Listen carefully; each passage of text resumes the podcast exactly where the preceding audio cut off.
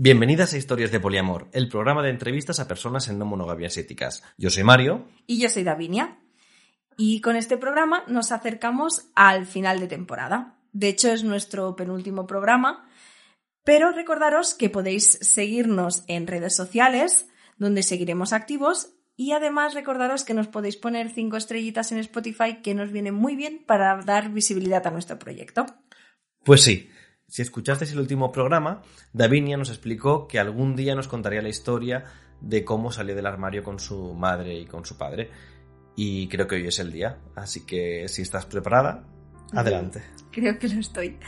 Em, bueno, sí que en el programa anterior con Carmen salió el tema de salir eh, del armario y a mí se me quedó como ahí dentro el, explicar eh, esta parte de, mi historia.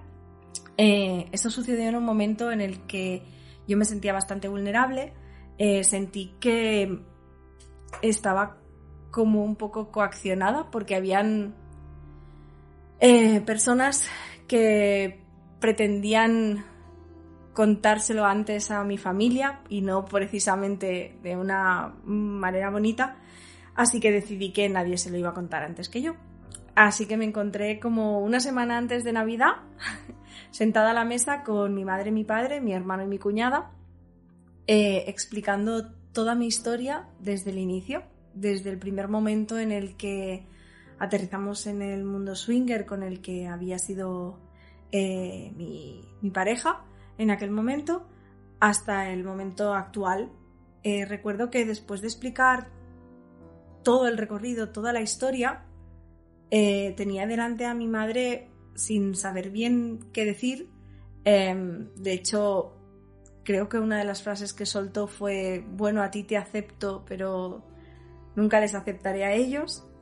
Y mi padre se levantó de la mesa, se puso a recoger, a hacer café. Creo que nunca había visto a mi padre de, esta manera. Eh, mi hermano intentó quitar todo el hierro que pudo al asunto y empezamos a jugar a, a, un juego de mesa que se llama... El Rumicu. Eso, el Rumicu. Gracias por el apunte. Eh, y yo no había jugado nunca este juego y bueno, lo que mi hermano dijo en aquel momento fue, bueno, esto es muy fácil, es lo que llevas haciendo años, aquí no valen las parejas, a partir de tres, lo que quieras. y me pareció una manera como bastante eh, bonita por su parte de, ayudarme en, aquel momento en el que realmente fue, fue muy duro. Recuerdo que aquel día cuando me fui de casa de, de mi madre y mi padre, eh, mi padre no me abrazó ni me besó. Eh, la semana siguiente era Navidad y mm, hubieron momentos bastante difíciles y duros y esto fue así durante una larga temporada. Eh, no fue nada agradable. Por eso en la entrevista con Carmen eh, cuando hablaba de romper a un padre me sentí muy identificada y fue como algo que me llegó muy dentro. Por suerte para mí, em, pasados dos años, tres casi, eh, todo ha cambiado bastante. De hecho, a día de hoy tengo la gran suerte de que parte de, mi red afectiva conoce a, mi madre y mi padre. De hecho, mis vínculos como más eh, cercanos importantes, mis compañeros de vida los conocen y me siento muy afortunada de, que esto pueda ser así y de que haya habido esta evolución del no los aceptaré al diles que se vengan a comer. o llamarlos por lo que me has contado tus poliamigos. Sí, bueno, pasamos de no los aceptaré a, o sea, a esa, esa gente, pasamos a mis poliamigos y después paso a, vale, pues son tus parejas, ok, está bien, diles que se vengan a comer. Así que, bueno, aunque el momento fue bastante difícil y duro, así resumido, mm, sé que a lo mejor no parece tanto, pero eh, fueron momentos bastante difíciles. Eh, el resultado al final ha sido bastante positivo con los años. Bueno, muchísimas gracias por, compartirlo porque muchas veces parece que estamos contando historias eh, alegres y animadas de gente y experiencias en el poliamor y la verdad es que tampoco hay que endulzarlo. Hay, hay momentos muy duros y hay choques entre, entre una forma de entender las relaciones y entender nuestro alrededor que choca con la que con la que podemos tener. Y concretamente una de las cosas más complicadas puede ser precisamente la de la de la salida del armario. Como ya he dicho varias veces es como una cosa que al menos con mi con mi familia lo tengo como oh, una carga ahí en, la cabeza de tengo que hacer esto algún día y, y es descubrir cómo. Y descubrir cómo prepararme mentalmente y, y, intentar dilucidar como una especie de árbol de decisiones de qué va a pasar o cómo, hacia dónde puede ir. Y eso, y, sé que, porque además, además de esta vez, pues ya lo has compartido en, otras ocasiones, en otras entrevistas, y a mí personalmente sé que no fue fácil, así que muchas gracias por, compartirlo otra vez y, compartirlo con las personas que nos escuchan. Y ya que estamos, y como este programa lo hacemos tú y yo, eh, en realidad también me gustaría darle las gracias a alguien que sé que nos oye en cada programa, eh, que es mi cuñada, y a mi hermano de rebote, por estar aquel día allí y apoyarme, porque ellos ya lo sabían. Eh, y fue bastante importante tenerlos ahí, tenerlas a las dos ahí apoyando y quitándole hierro y dando un poco la cara por mí. Pues sí, tener una cara un poco más amable en los momentos duros ayuda muchísimo. Sí. Bueno, eh, esto es como un muy buen inicio porque ya tenemos grabada la entrevista y ya, ya sabemos que es una entrevista de llorar, así que Así que es una forma de prepararnos ya empezando con las eh, emociones a flor de piel. Esto es un spoiler. Eso es un spoiler, pero si lo hemos grabado, lo hemos grabado. Vale. ¿Empezamos? Empezamos. Historias de poliamor. No monogamias éticas en primera persona. Antes de entrar de lleno en la entrevista, vamos a hablar del concepto de poliamor de sobremesa, que es una palabra que a mí me gusta muchísimo y que sería una traducción del inglés Kitchen Table Polyamory, que es algo que surge de la idea de que tus compañeros o vínculos se pueden llevar bien entre ellas y con sus otras parejas y que se puede compartir, por ejemplo, pues una comida, sentadas todas alrededor de una mesa y de ahí vendría el nombre. Para nosotras, es una de las maneras más bonitas y plenas de vivir el poliamor, siempre y cuando sea posible, ya que no siempre lo es. Y nos encanta fomentar esos espacios y esos momentos en los que compartir. Con este mismo nombre, además, existe un podcast llamado tal cual, Poliamor de Sobremesa, en el que una trieja nos comparte material muy, muy, muy interesante. Y os lo recomendamos enormemente desde aquí. Cada vez ligamos mejor las definiciones con la recomendación de la semana, ah, con total sutileza. Y bueno, dicho esto, yo creo que podemos empezar ya con la entrevista. Y vamos allá.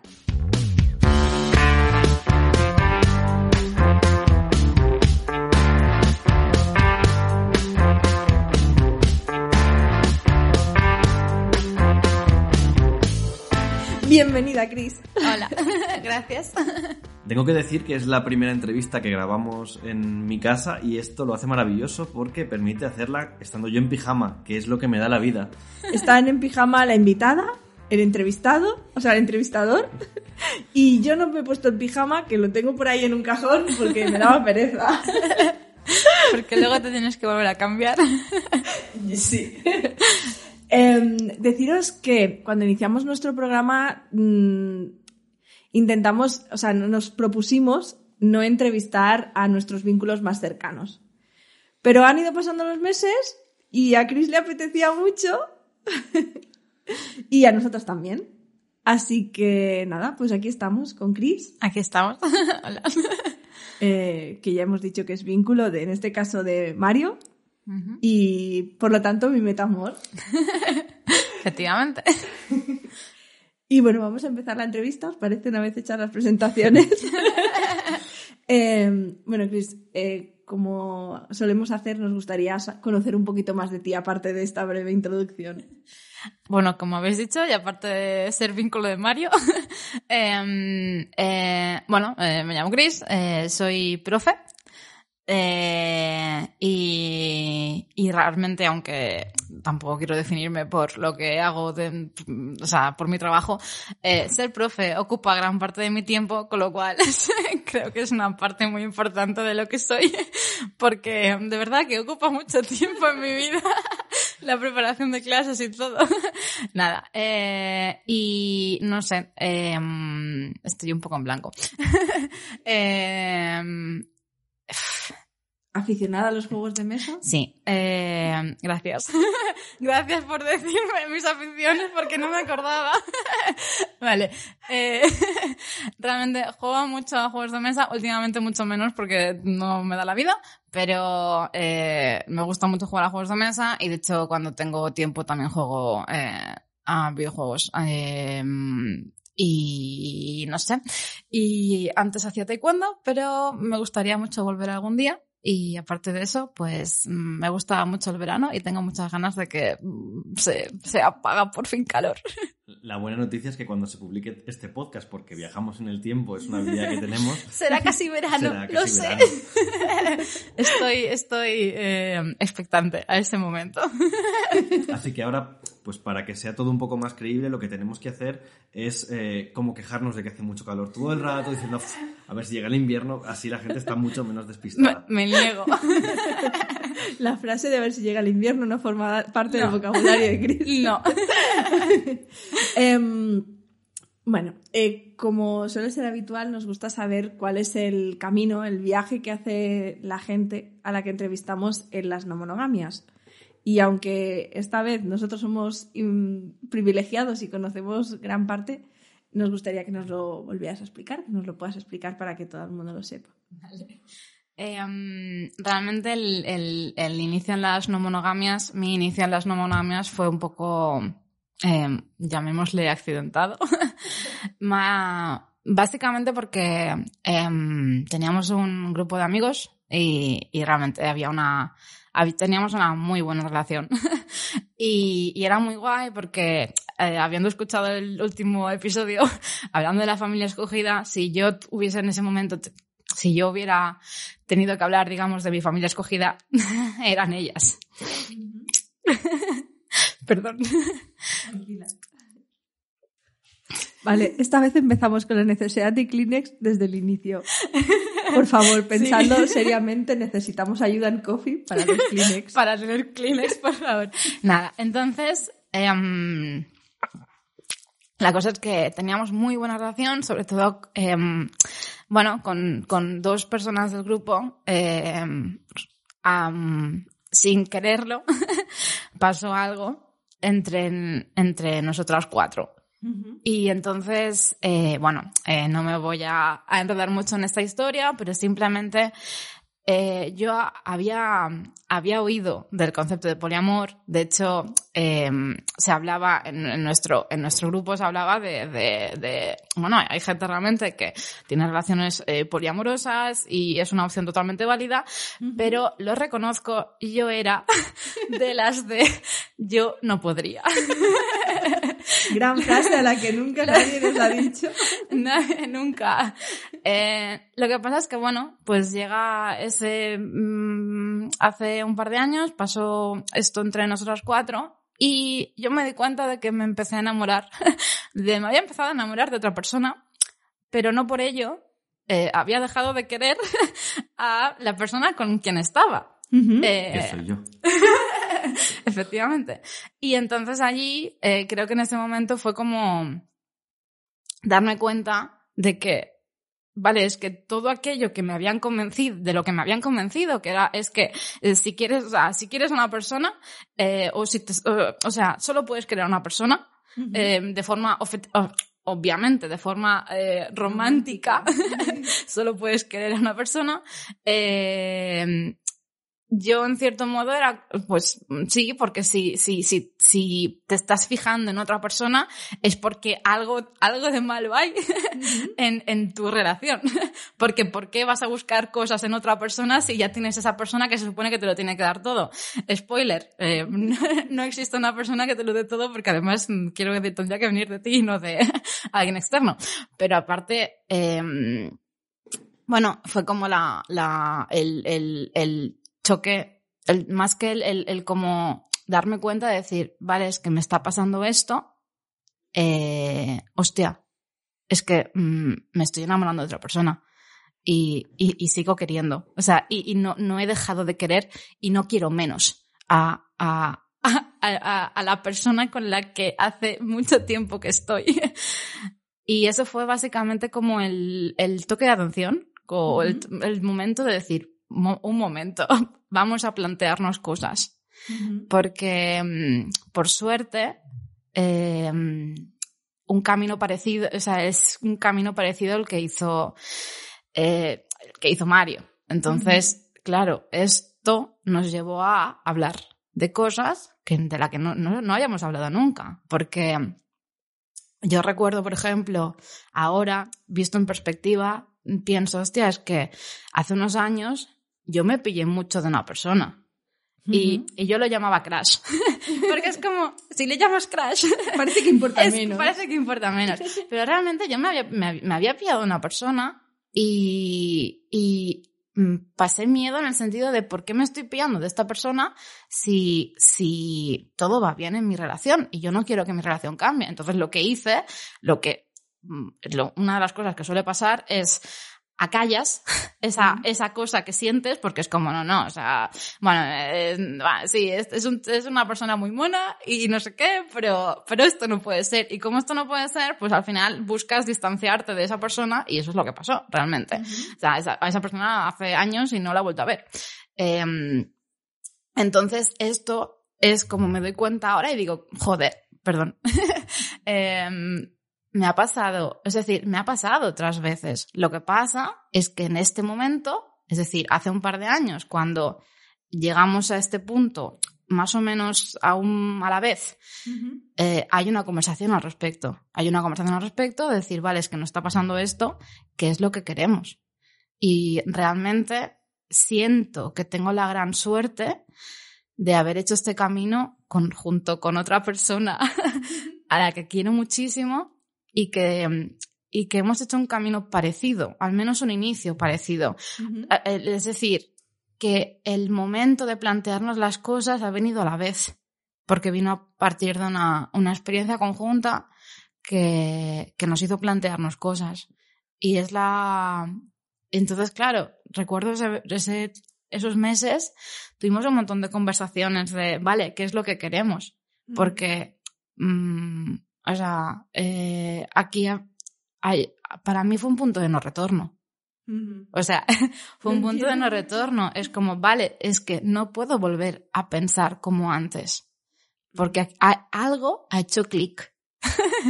sí, ese algo que cambia. Y ese algo ha cambiado y ha cambiado para siempre. Es en el momento en el que tu venda se cae y te das cuenta de las mentiras de la, del amor romántico y dices, ahí va, espera. Claro, porque es, es que, bueno, sí, básicamente, es, es el clic, es el clic de mierda. Yo estaba, yo estaba diciendo, yo no podría, pero, pero me está pasando esto. Pero has podido y estás aquí. Sí. Además, lo que recojo de todo esto es que, como bien decías, ¿no? Que, que mm, que además no fue algo que se iniciara por a lo mejor por una pulsión sexual, sino que era más por, por algo emocional, en plan, es que me di cuenta de que me estaba pillando por alguien. O sea, no es en plan, es que alguien me pone mucho, me parece, no, no. No, no. Es que de hecho, desde el primer momento eh, había mucho afecto. O sea, incluso lo que pasó con, con estas dos personas eh, vino absolutamente desde el afecto que nos teníamos. O sea, mm, entonces Claro, digo que fue accidentado porque, o sea, desgraciadamente eh, aquí hubo una, bueno, hubo una, una brecha. Y bueno, entonces eh, nosotras al final, bueno, nos tuvimos que...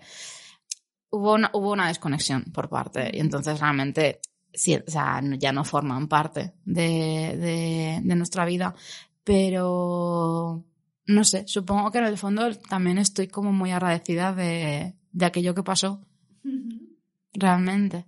Porque no podría haber pasado con, con cualquiera. Porque realmente ya, o sea, ya digo, o sea, eh, es que vino desde el más absoluto afecto que nos teníamos y, mm, y no era absoluto, nada planeado. o sea. A mí, a mí me parece además como algo eh, muy bonito porque en muchas ocasiones cuando hablamos con, con personas, eh, o al menos desde mi parte, que, que yo lo inicié desde el mundo swinger, se inicia muchas veces como abro la pareja muy en modo sexual. Y luego llego al afecto, ¿no? Y aquí fue como no, desde el afecto llegamos a lo sexual y después pasamos a todo lo demás. Y, es como un camino que para, que para mí es distinto, o lo, o lo siento como algo distinto y, y bonito a mi experiencia personal. Sí, que de hecho, claro, es que cuando, cuando nos separamos, o sea, cuando al final eh, pasó que nos acabamos distanciando, yo lo sentí como una ruptura.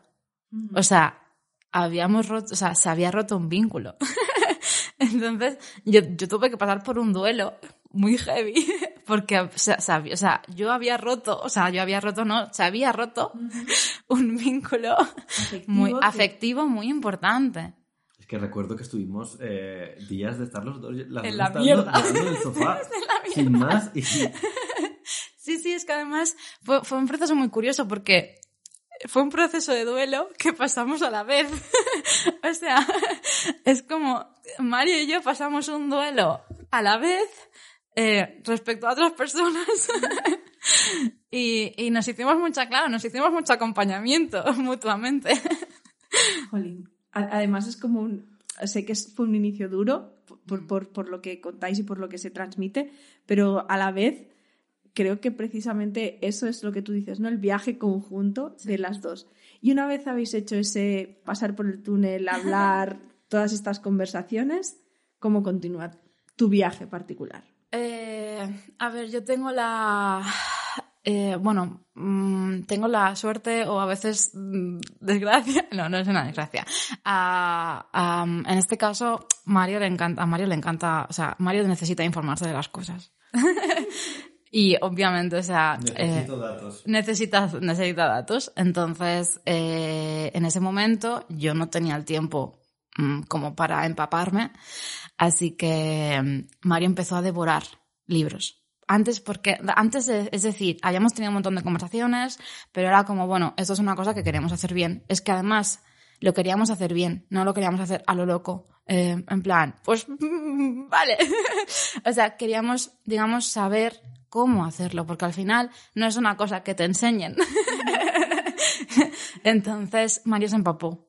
Y, fue muy gracioso porque mm, esto se ha comentado en el primer capítulo del, del, podcast, pero preparó un PowerPoint que se llamaba La turra sobre las no monogamias, que simplemente es como recogía un poquito lo que él había estado leyendo y él desde el primer momento me dijo, esto es lo que yo he leído, eh, estaría, o sea, en plan, estaría bien que también hicieras tú, o sea, que cuando pudieras, pues hicieras tu propio eh, camino, digamos, porque este es, este es el, al final, el inicio es, es, conjunto, pero a partir de aquí, cada una tiene su propio viaje. O sea, es mm, indiscutible. Y entonces, eh, nada, lo típico, al final no sabes por dónde empezar. Entonces dices, bueno, pues hay una aplicación en la que em, se permite poner la, la opción de no monogamia, que es OkCupid. Pues vamos a empezar por ahí. Voy a em- empezar a pedirles a Cupid que nos patrocinen. que nos patrocinen. Básicamente empezó Mario y yo todavía estaba como un poco insegura porque hay, no sé, esto de... Mm, ¿Cómo se hacía esto de ligar? no, no lo recuerdo, ¿vale? Son muchos años de monogamia. Son muchos años de relación y de monogamia. Es como, ¿cómo se hacía esto? Y entonces, bueno, al final, un X tiempo más tarde, al final dije, va, pues, bueno, al menos para, simplemente yo, desde, o sea, más que la idea de ahora quiero crear vínculos, que no, para nada fue eso, es quiero conocer gente que piense así. Porque necesito conocer gente, necesito referencias, necesito, y no referencias, no hablo de referencias literarias, no hablo de, no hablo de literatura sobre el tema, hablo de cómo vive la gente esto. Entonces, bueno, eh, también se dio la casualidad de que em, tú apareciste en nuestra vida también. Y en algún momento y eso nos llevó a conocer el grupo de Telegram. Y recuerdo eh, enero del 2021 eh, unos polivinos, porque claro, recordemos que había pandemia, entonces se organizaban unas, em, unas quedadas como virtuales por Zoom y recuerdo a Mario decirme, intentad, o sea, vente, porque a veces se, se, plantean temas, se hablan de cosas y puede ser muy interesante. Y yo recuerdo hasta el último momento tener como un montón de dudas y decir, no, no, o sea, yo, ¿qué voy a hacer ahí? ¿Sabes? Y en el último momento decirle, ¿puedes, poder, puedes pedir permiso? Que aunque yo no esté en el grupo, ¿no? Eso me, si puedo entrar en, en, la, en, la, en la quedada, en el, en el Zoom. Y lo hice. Y realmente eso ha marcado, o sea, ha marcado muchas cosas a partir de ahí. eh, um, y, y, entonces fue a raíz de ahí que realmente empecé a conocer a una comunidad que um, poliamorosa aquí en Barcelona. Y bueno, Barcelona y alrededores. Eh, y entonces, para mí eso fue un cambio. Porque ya solo el hecho de decir, vale, es que tengo gente a la que aunque no conozca, eh, o sea, a la que no, no poder, no, no, no, recurrir de, no, no voy a abrir un privado a preguntarle, oye, no te conozco, pero no, pero me refiero simplemente al hecho de compartir experiencias o de hablar de, vale, y no sé. Y, y no sé, para mí, para a mí siempre el, el, la comunidad, el sentido de comunidad me ha tirado siempre muchísimo. Y era como, buah, esto, o sea, esto, esto es lo que, mm, o sea, esto me gusta mucho. Y claro, y luego al final creas también una comunidad como más pequeña, más con la que empiezas gente con más afinidad y al final creas, o sea, dentro de esta comunidad de Telegram que hay, digamos, hay, nosotras tenemos una comunidad nuestra propia. Y, y realmente, o sea, a veces siento que, no sé, me gusta mucho porque mm, el apoyo que hay mutuo, el, el aunque mm, no nos hablemos a diario, sabemos que podemos contar con nosotras, con la una, o sea, entre nosotras y, y, y no sé, y compartir experiencias y dudas y, y, darte cuenta de que no estás sola cuando sientes celos, no estás sola cuando eh, no sabes cómo gestionar algo, porque es que hay muchas cosas que gestionar. Las gestiones. Las gestiones. Dirías que normalmente siempre nos gusta saber qué es lo más, eh, lo que ha sido más difícil eh, en, el, en, el, proceso o en, o en, la situación en la que se encuentra la persona o, o así en general desde que se desde que te inicias ¿no? en, en, en ese clic.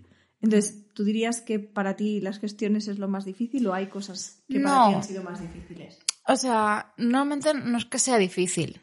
O sea, no, mm, o sea, difícil, no, no, lo definiría con la palabra difícil. eh, mm, a veces puede ser duro, eso sí.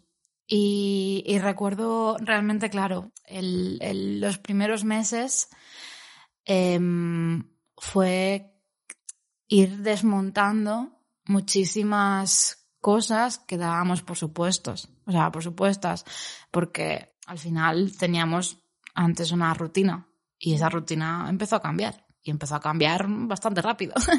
y, y sí, o sea, no, o sea eh, yo con, con, mis vínculos realmente tengo muchas conversaciones al respecto de, de no sé, de de cómo, cómo gestionamos calendario, cómo gestionamos inseguridades, cómo...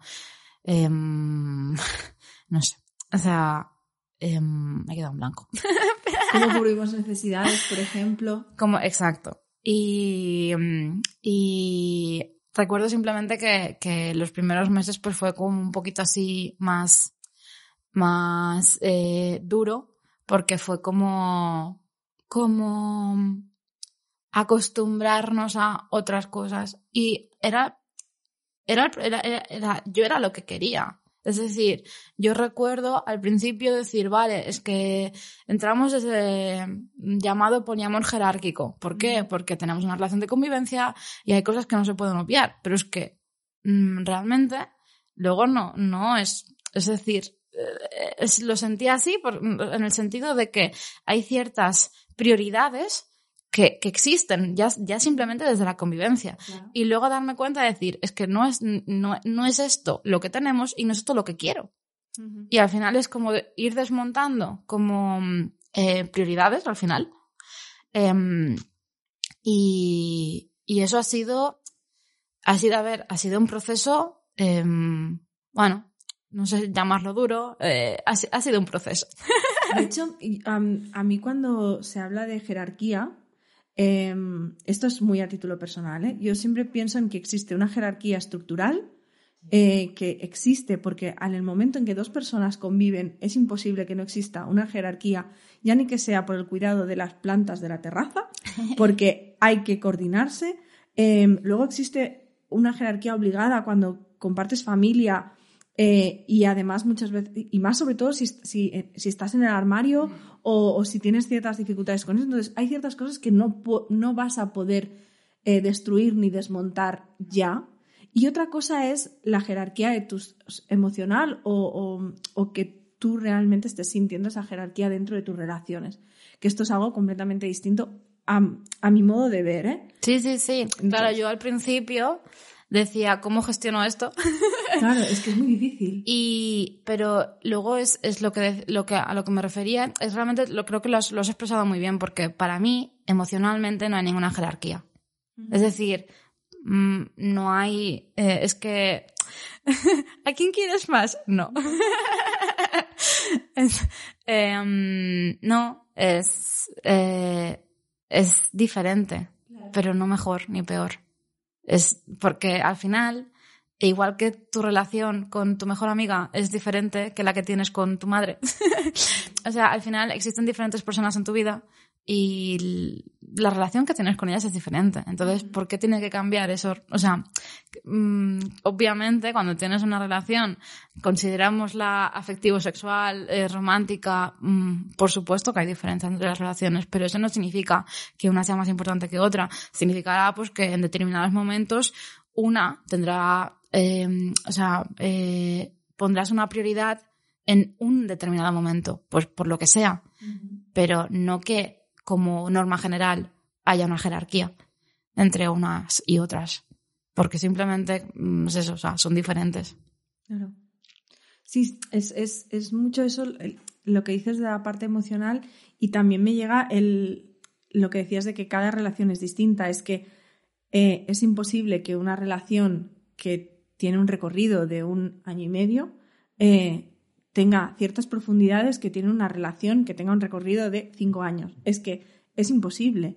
Al igual que eh, hay otras cosas que va a tener una relación que se está iniciando y que hace dos meses que existe, que evidentemente no tiene una relación que a lo mejor hace ocho años que existe.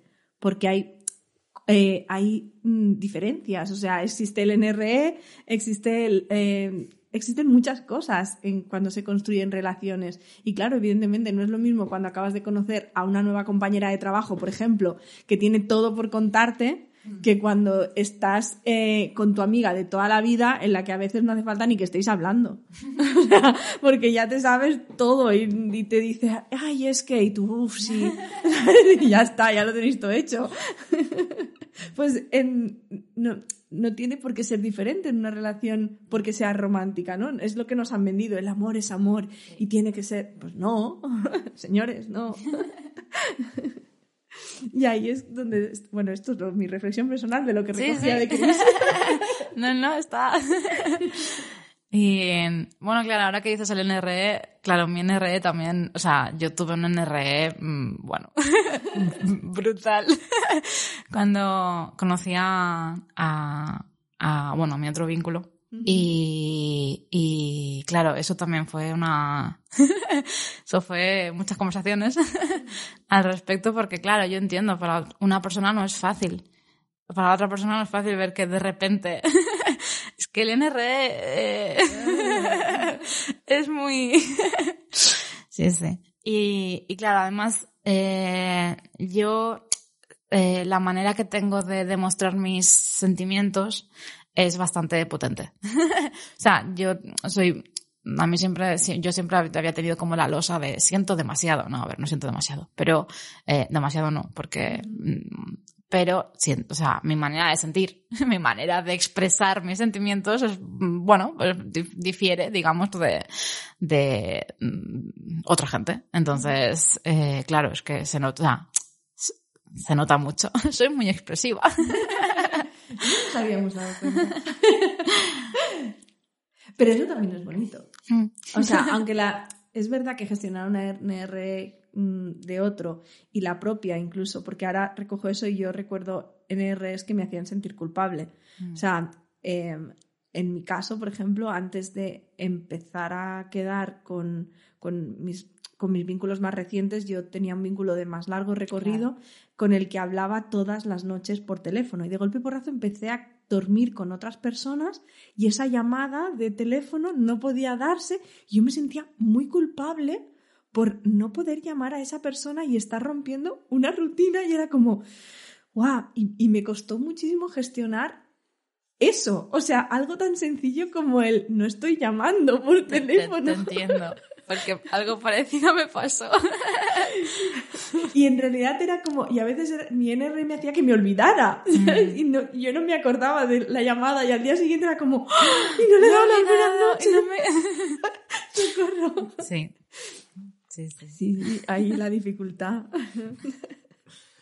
Y esa es una cara de la moneda. Y la otra, ¿qué es lo que te ha aportado a ti el, el poliamor? Buah.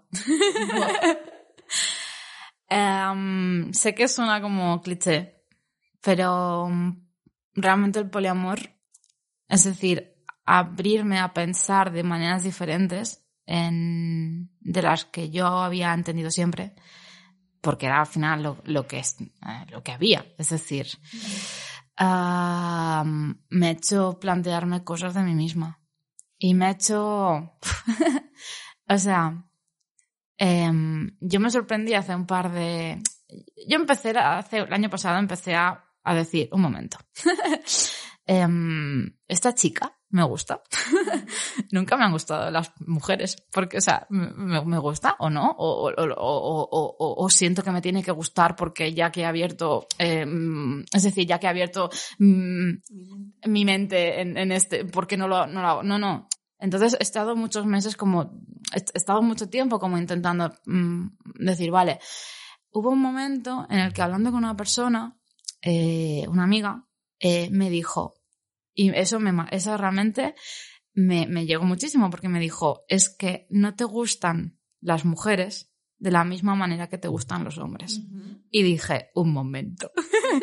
¿Es, ¿Es en serio? O sea, y entonces, claro, a raíz de como te vas planteando cosas y de repente, recuerdo hace unos meses, pensar, ay, es que he conocido a esta chica, jo, qué mona que es, y que no sé qué. Y es como, ay, creo que tengo un crush con esta chica.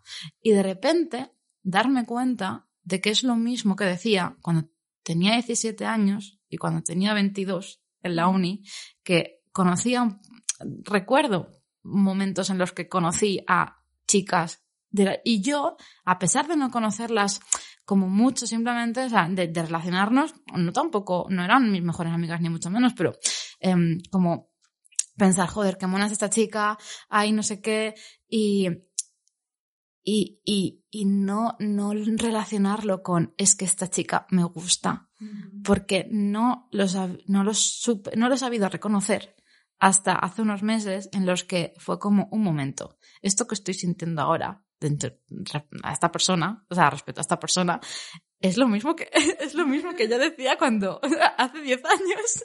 Lo que pasa es que yo siempre me había considerado hetero.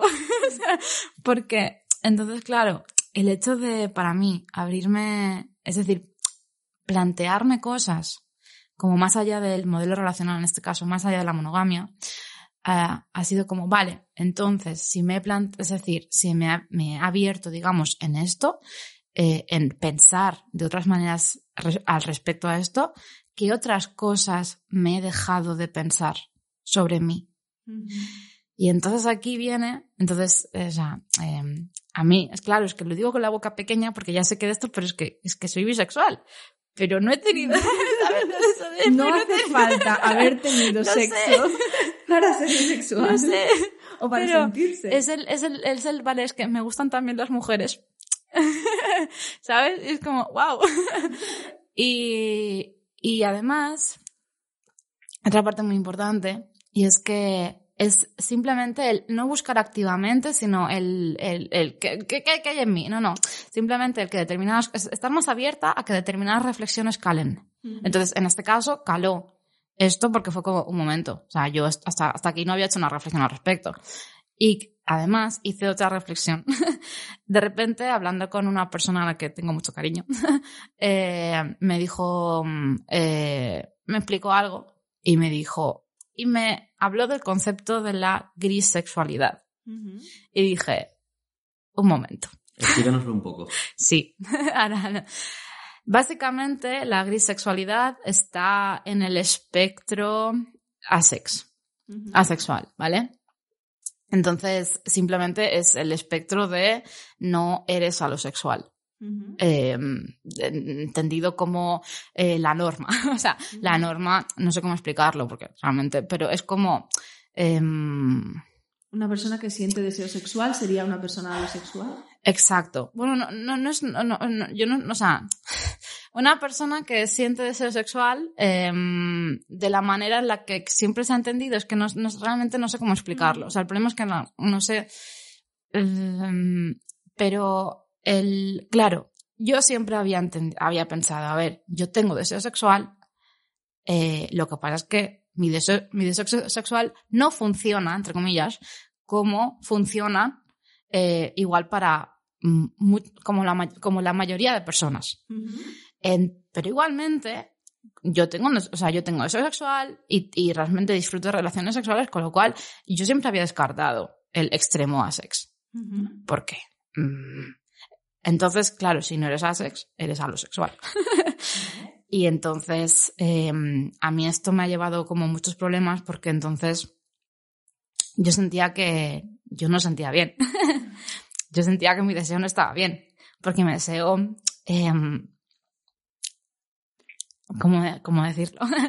Em, funcionaba de manera diferente a la que, eh, al deseo, por ejemplo, de, de, de quien era mi pareja. Y, y, eso no significaba que mm, para mí esa relación no fuera importante o no fuera. Simplemente es la parte sexual, es como, es que no, no, no está, o sea, no, no, no sé cómo, no funcionaba igual.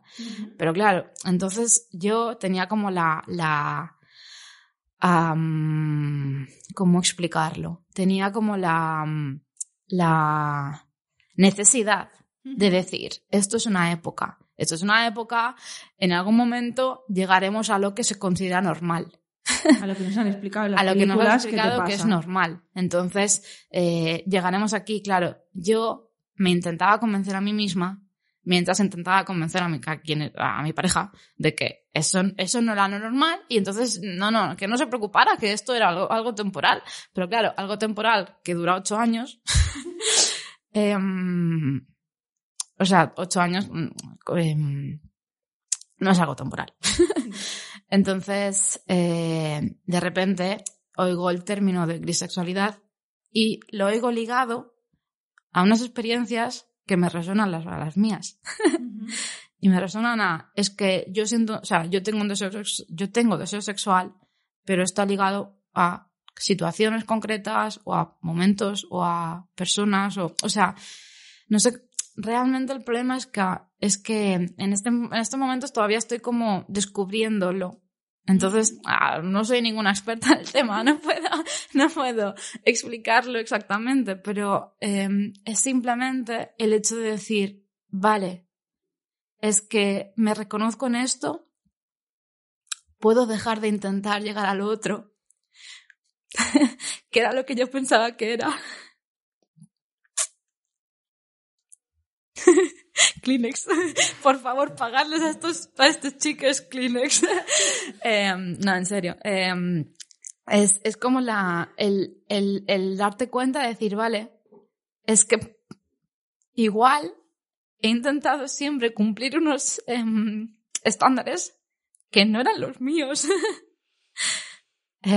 joder. y claro, el darme cuenta de eso es hacer la reflexión interna y el poder decirle a las personas con las que me relaciono que esto no va de ellas, sino va de mí. y, y para mí ha sido muy importante, porque es que siento que realmente si no hubiera si no hubiera roto los moldes, digamos, de la monogamia, si no, si no hubiera empezado a replantearme cosas, no habría llegado hasta aquí. Y esto es una gran parte, o sea, es una parte súper importante de mí. O sea, y lo de siempre, ¿eh? Las, las, etiquetas como de manera descriptiva y nunca prescriptiva, porque no porque me defina ahora como... Pero simplemente el hecho de decir, es que esto existe, ponerle un nombre, hace un montón. porque es como de repente decir, vale, es que hay, hay, entre, hay, entre, o sea, hay entre medios.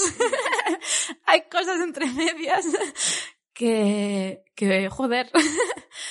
y no, no. Y claro, incluso el hecho de poder comunicarles esto a otras personas y decir, vale, es que a mí me, a mí me pasa esto. Y entonces, bueno, pues habrá momentos en los que mmm, esto, pues claro, en este caso es como mis, eh, mi relación con el sexo, realmente claro. La cosa es que no, no, no es que yo no, no, hay, gente en el espectro asex realmente que hay, hay como tres, tres, eh, como categorías, ¿no? Hay gente que uh, siente como repulsión, gente que es neutral y gente que le gusta. Y claro, a mí realmente cuando, es decir, me gusta tener relaciones sexuales. Entonces, claro, yo cómo, cómo me iba yo a pensar que yo estaba, yo podía llegar a estar en el espectro, en el espectro asex, si, si, si eh, como no es una cosa tampoco de la que se hable mucho, entonces no, no sabes tampoco qué es exactamente. Y entonces dices, no, no, es que si no soy esto, tengo que ser esto. Entonces, si tengo que ser esto, eh, tengo que llegar a los estándares de lo que es esto. Um, yo ahora mismo me siento muy conectada con, con el, con el concepto de que el, el poliamor o entrar en las no monogamias te lleva a un viaje interno que te hace cuestionarte muchas cosas. Muchas cosas. De ti misma. Yes, eh, muchas, de manera constante. Y, y, que te lleva a descubrir eh, cosas buenas, no buenas y, y, y tu manera de, de, comunicar, de expresar. Eh, al menos en mi caso yo en esto me siento como muy, muy unida y muy identificada. Eh, y más en mis relaciones en mis últimos años, que es como, madre mía, nunca pensé que aprendería tanto sobre mí misma. y me encanta estar ahora mismo aquí contigo aprendiendo juntas. y es que también el hecho de, de, aprender sobre ti misma creo que ayuda a los demás.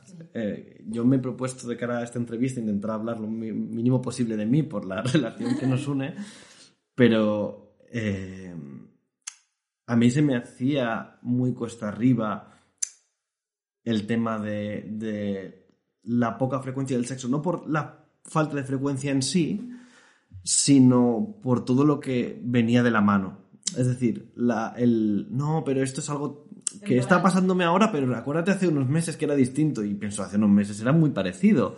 Entonces, sentía, ya sé que es tu proceso, pero en aquel momento yo sentía que lo que decías y lo que estaba viviendo... No se correspondían. Exacto. Y ahora, el hecho de que hayas encontrado una etiqueta, no por el hecho de que te hayas etiquetado, porque a mí, la etiqueta es para ti, no para mí, hace que te encuentres mucho más cómoda escuchándote y te encuentres mucho más cómoda explicándolo y que creo que son es hace que entender lo que está sucediendo a los que están alrededor sea mucho más fácil y mucho más eh, sencillo de, de, digerir o de convivir. Entonces, en ese viaje que has hecho tú, siento que yo también he sacado algo hacia nosotras.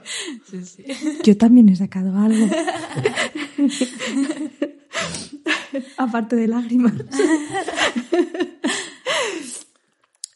eh, gracias por abrirte y explicarnos todo esto. Eh, sé que a ti te hacía, eh, que nos habías comunicado que, que te apetecía expresarlo y poder comunicarlo, pero ha sido genial poder oírlo. Espero que además de a la gente poliamorosa que nos escucha, a la gente que se cuestiona su sexualidad de mil maneras también les pueda ayudar, porque es muy bonito y creo que muy importante no solo eh, escuchar experiencias en las no monogamias, sino el más allá y el cómo llegas a conocerte. Sí. Muchísimas gracias. Muchas gracias a vosotras por hacer esto, este podcast.